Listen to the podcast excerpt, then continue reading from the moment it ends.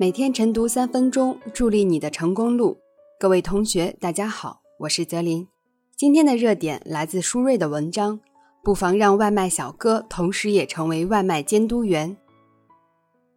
网络订餐服务这几年迅速普及，平台上商品照片是否精美，美食是否抓人眼球，如果同时还有诱人的折扣，这就成为消费者选择下单的重要因素。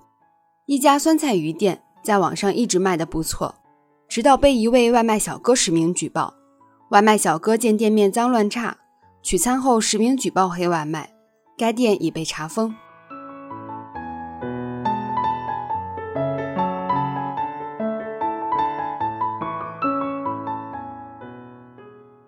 外卖的普及不仅提供了不少就业机会，更给群众生活带来极大便利。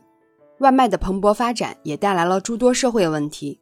最大的隐忧则是食品安全问题，消费者一般无法接触到外卖实体店，这让外卖餐饮店少了来自消费者的监督，监督的缺席酝酿了黑外卖的生存土壤。有的卫生状况触目惊心，有的无店面、无营业执照、无餐饮服务许可证，有的工作人员没有健康证明。在消费者监督缺席的语境下，就需要行政部门以及外卖电商平台加强监管，予以弥补。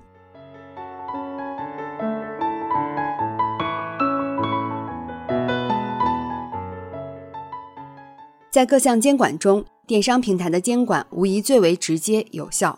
首先，按照食品安全法的要求，网络食品交易第三方平台提供者应当对入网食品经营者进行实名登记，明确其食品安全管理责任。依法应当取得许可证的，还应当审查其许可证。电商平台可谓是外卖上线的第一道门槛以及监管程序。另一方面，电商平台所雇佣管理的外卖小哥。需要前往餐馆取餐，他们最为了解餐馆的实际情况。电商平台不妨让外卖小哥同时也成为外卖监督员，建立常态机制，完善绩效考核，解决他们的后顾之忧。对有效举报的外卖小哥进行奖励，将线下餐馆置于外卖小哥们的实时监督之下。